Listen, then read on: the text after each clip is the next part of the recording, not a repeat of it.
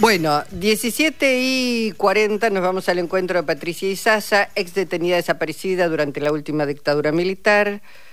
Eh, y ella es una, una de las hijas de alguna manera desobedientes, vamos a decir así. Recién Horacio Pietragala Corti mencionaba aquellos que, bueno, de pronto tienen un militar que participó de la última dictadura, pero digamos, no reivindican el horror realizado en la dictadura. Eh, Victoria Villarruel sí es una, una reivindicadora de lo que hicieron sus antepasados. Este, Patricia, ¿cómo te va? Hola, buenas tardes, Lisa. La verdad, muy preocupada. Hay motivos para preocuparse, ¿no? Sí, y para y para ocuparnos, ¿no? Realmente, este, parece es muy doloroso que después de tanto tiempo yo soy, bueno, como vos decías, yo soy víctima directa de, de la dictadura militar.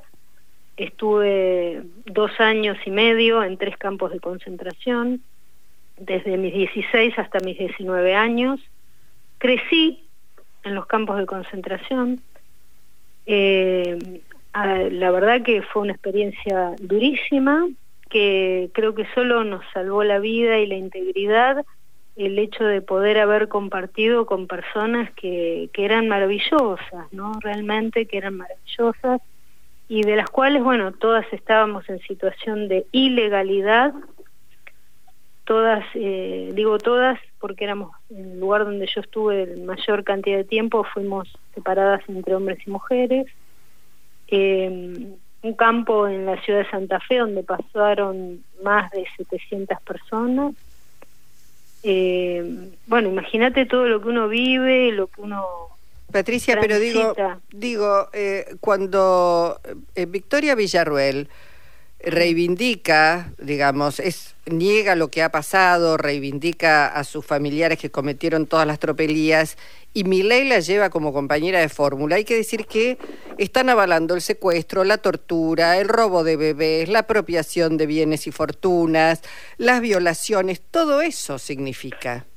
Sí, significa avalar, este, yo creo que, que está en el marco del ascenso de la violencia eh, de una derecha que se empodera con la violencia y es una violencia que tiene justamente, que está absolutamente imbrincada y basada en la dictadura, porque se basa en, bueno, por supuesto en el odio, pero también en la eliminación, el exterminio del oponente.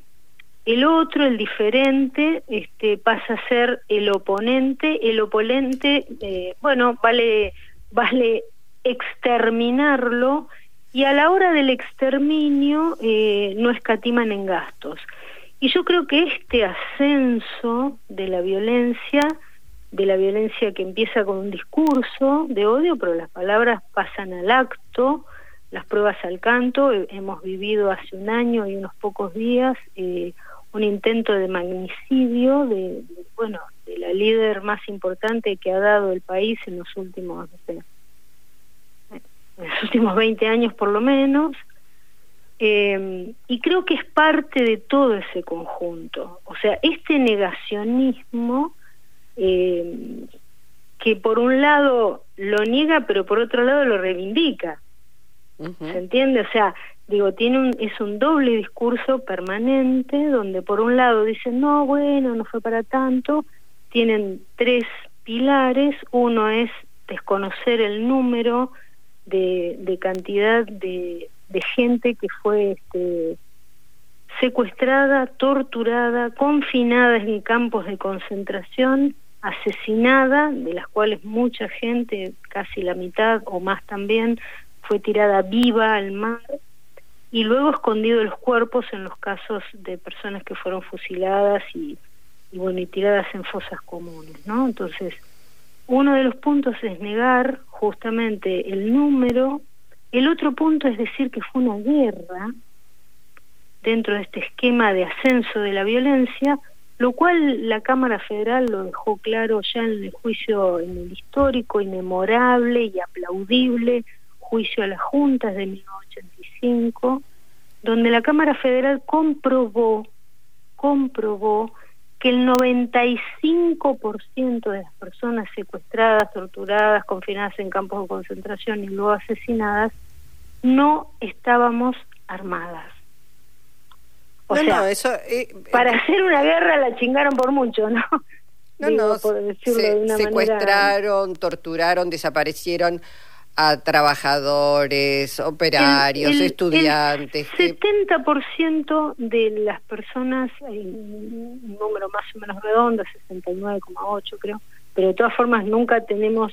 Eh, pero no fue una guerra, una guerra se da entre ejércitos armados, digo, eh, eso es un invento. Yo, yo tenía 16 años y estaba en camisón, pero así como yo, te digo, o sea, de todo el conjunto, de todo el conjunto de esas alrededor de 700 personas que pasaron por uno de los campos de concentración de la ciudad de Santa Fe donde yo estuve, creo que eran mujeres, vinieron dos que venían de los mal llamados enfrentamientos.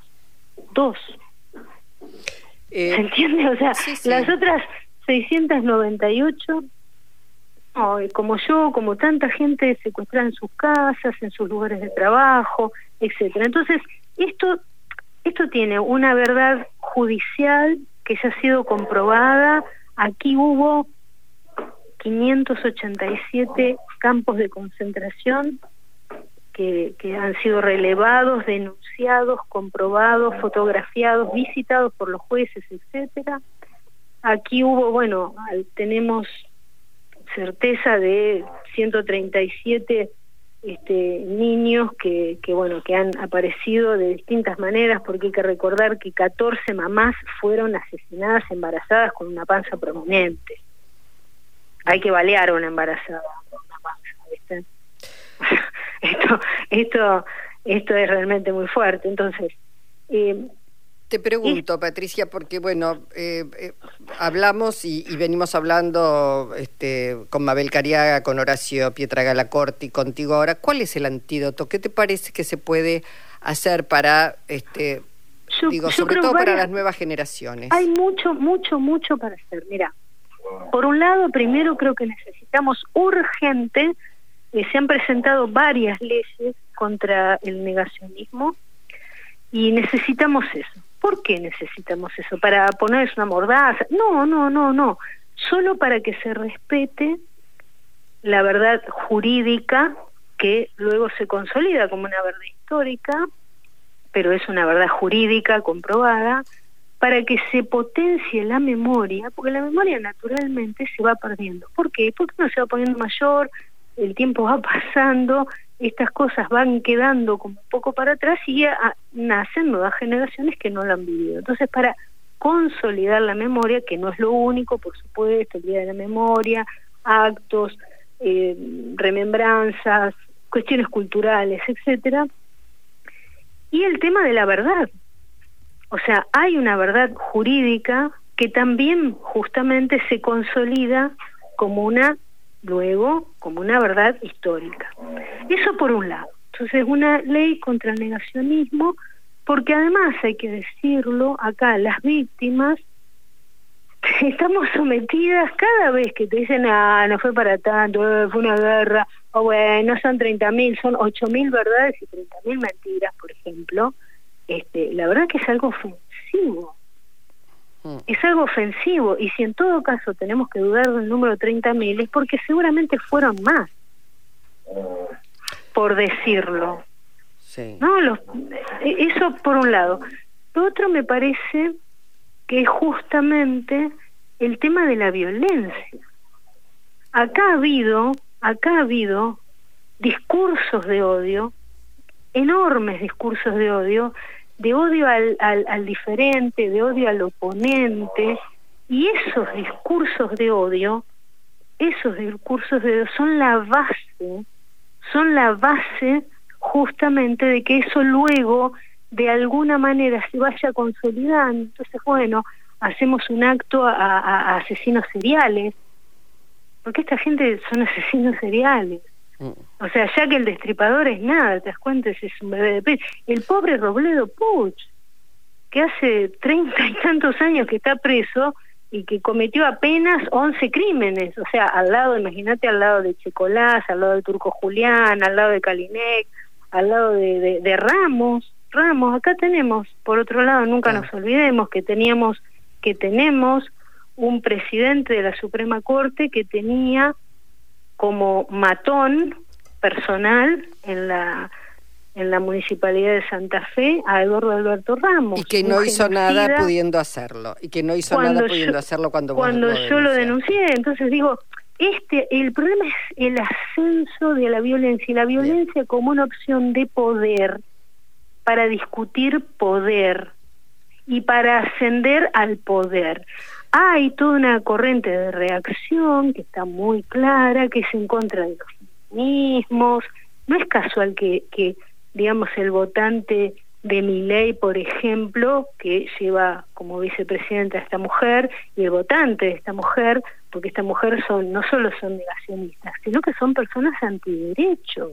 No, está clarísimo. Bueno, queríamos escucharte, sabemos que y 50 te teníamos que este eh, digamos terminar la nota porque tenés otros compromisos, pero era importante escuchar no solamente todo tu razonamiento, sino tu testimonio y por supuesto las sugerencias de cómo avanzar para que estas personas no puedan seguir escalando en la violencia. Patricia. Y, antes de despedirme agregaría algo más. Yo creo que es, es necesario que pensemos como sociedad en realmente de alguna manera hacer un frente político, social, cultural contra contra justamente estos neofascismos estos neo neodictaduras, neonazismos, o sea, contra esta reacción que propone la violencia como instrumento que les vehiculiza el poder.